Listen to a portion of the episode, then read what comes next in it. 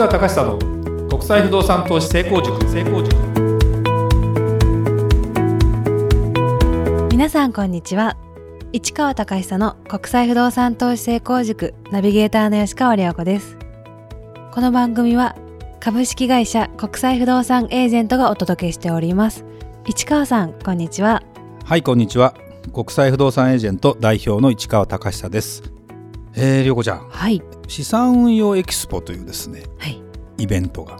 まあ年に1回1月の下旬にね東京ビッグサイトで行われるようになって第2回目なんですね。で今回なんと涼子ちゃんも参加をしましたね。しましたね。もう3日間。はい。あれ何人来るのかな？あちょっと正式には分かんないけど2万人ぐらい来場してるらしいですよ。あ結構来てるんですそう。ねで国際不動産エージェントのブースで、まあ、ドイツ不動産ということで出しましたよね、はい。でそこで、まあ、受付とかの仕事を手伝ってもらったり3日間ね、はい。いましたね、やらせていただきました。まあ、まずどうでした？まず感想。感全体想的な感想。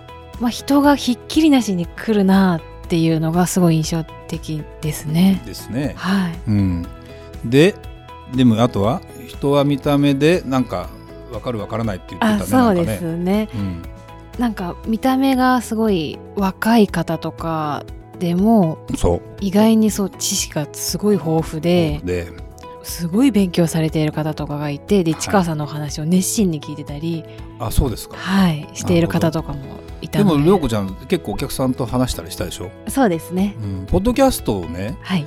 あの宣伝するようなチラシみたいなの作ったじゃないですか。作りました。どうでした？お客さん。結構聞いてるよっていう方がいた？いました。いたでしょいました。すごい嬉しかったでいるよねすこれね本当に言いましたよ私。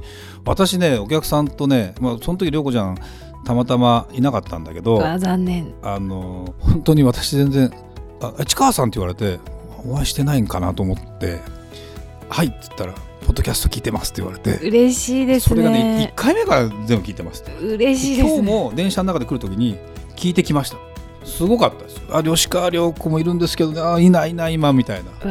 あー残念。会いたかったですあのねね本当にあの雑談がいいみたいね。あね嬉しいですね。あのねやっぱりねいろんな国に私が行ってはい。でその話をあのいろいろするじゃないですか。例えばこのご飯が美味しいとかなんかどうだこうだとか、はい。まずいとかね。こういうのがすごくやっぱいいって言ってたね。でもこれ本当だからね。言ってて喋るからね。そうですよね。そうそうそう。リアルですよね。リアルリアルリアルインドの話かな。なんかね最近の話もとにかく聞いてくれてるのでこれは本当に嬉しくてでまあ僕らもほらラジオリスナーだと例えばするじゃない、はい。そうすると声ずっと聞いてるじゃない？で声のファンって結構なるんですよ。そうすると会ったらすごく嬉しくてみたいな話になって。これはね全然僕はねまたやる気が出たというか。そうですよねもう。そう。だからエキスポになると実は東京以外の方が結構多くてで、えーそういう方に限って割とそういうものを聞いていただいてる方も多くて。はい。嬉しいよね。だからまあ多分今後ねもっと何かの形でこれ広告もしていくし外に出ていくと思うので、まあ、タレントになるわけじゃ全然ないんだけどもあの知識もつけていかないとねこれは頑張んなきゃいけないね。そうですね。うん、だからやっぱり私が一回欠席して吉川涼子の国際不動産成功塾今日代理みたいなどうですか？あのね。ディレクターのチャオペンさんと一緒にやるだけってのもいいいいんじゃないですかね？そうですね。まあそれもありじゃあありだしなしっちゃなしですもんね。安住紳一郎のあの日曜天国って番組が年に1回安住さん休むんだよねあそういうのがあるそのんですね。時にアシスタントの人だがあ喋るのよ。一人で、そうなんですね。でもこの回のはい。ファンが多いらしいの結構まあそれはディレクターの腕次第ですかね。そうかだからちょっとそういうのも一回そうですね。会ってみてもいいかな、インフルエンザとか私が例えばなってね。いやならないですよ。ね多分市川さんは ありえないぐらい元気ですもんあのね。そう今回ももう私の今の仕事ってねちょっともう雑談でついで言うけどあのセミナーとか入るでしょ？はいこうあの講演会入るでしょ海海外出張するでしょ？やっぱ休めないわけですよ。そうですよね。でじゃあどうしてるかというと、まあ、私はあのちょっと血圧が高め気味なのでもう主医者が主治医がいてあの高血圧の薬もらってるんだけどそこの 先生にこの間インフルエンザの予防注射やってますよねって。私あのどうこれどう思います？って。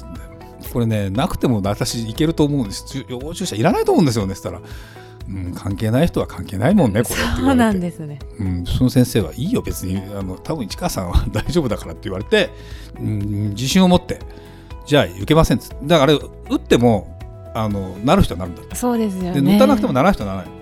でで私でもね今回あのエキスポですごく思ったのは乾燥してたじゃんあの場所が。すごい乾燥してましたね。でやっぱか喉の乾燥が一番良くなくて。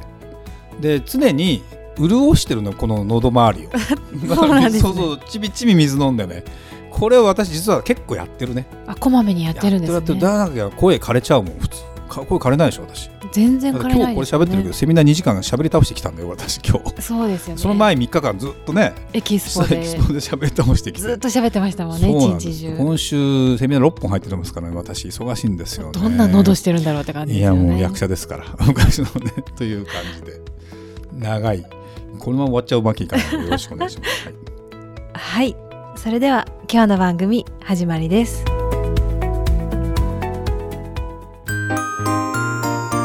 Q&A コーナー。それではリスナー様からの質問に答えるコーナーです。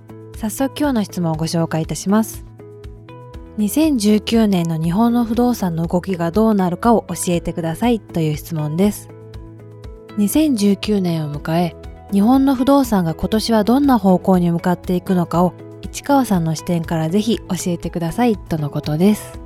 はい。えー前回が世界の不動産動向でしたね。はい。ちょっとあまりにも広すぎてなかなかあの説明が難しかったんです。この日本。日本ですね。あのねこれあの今日の日経新聞にですねはい。一面ですよ。不動産売買急ブレーキ。急ブレーキ。昨年下期取引額34%減海外勢が高値警戒というですね見出しが出た記事がこう載ってるんですよ。はい。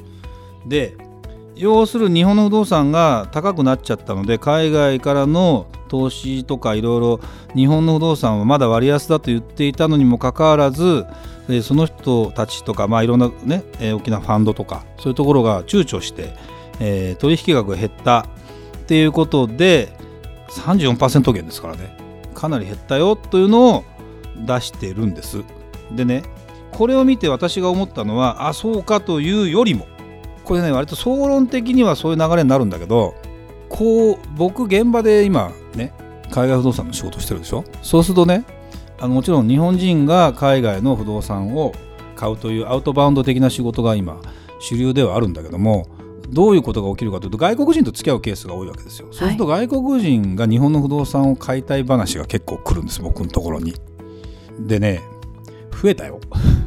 増えたっていうかねまあ僕の中でアンテナが張り,、ま、張り出したのもあるんだけどここに書いてあるような日本の不動産が外国に取り残されて困ったみたいな感じはあるよ。あの一部高いもんね。日本の不動産ね。だけど水面下ではそうでもない。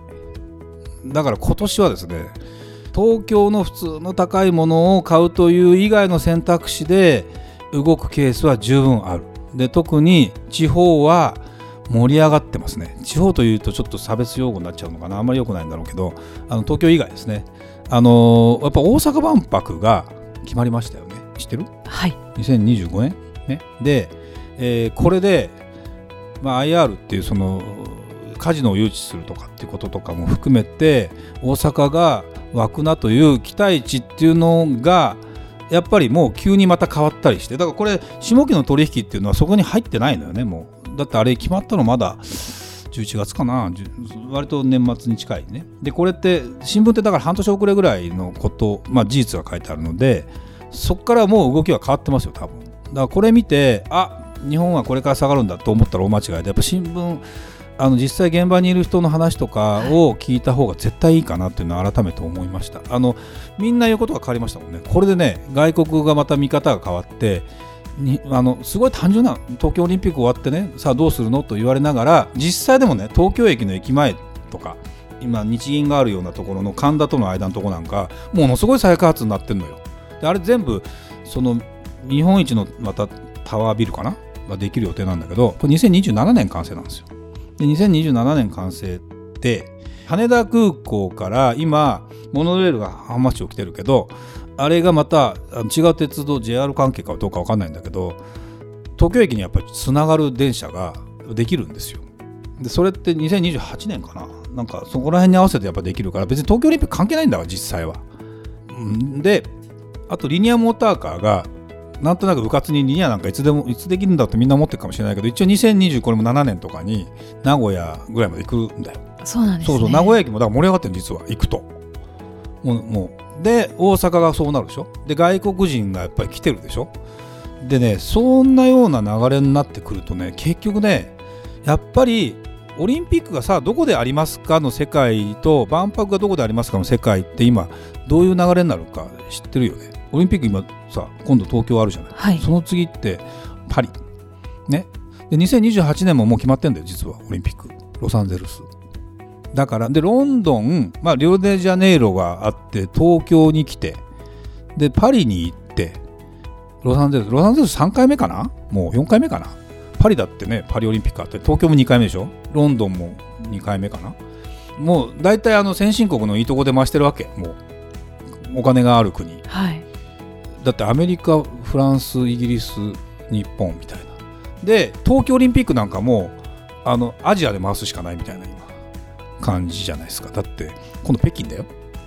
北京オリンピックってでもねあの夏のオリンピックあったけど今度冬のオリンピックやります。で日本も冬のオリンピックはまた今度札幌かなどっかが出すのかな分かんないけど。っていうこととか万博とかやったりするとやっぱりね日本っていう国はねあのまあ、観光立国になっていく必要もあるしというふうな動きも含めて不動産ってやっぱり先の期待値がものすごく高いので一旦ちょっとでも安いものとかやっぱり競争のあるところがものすごくあってインバウンドも含めてねものすごくねあの動きはもう実はあります。あります。なのであのただただじゃあ不動産の価値がんていうのかな運用してみたりその観光立国になるということはホテルとしての不動産の価値が上がる。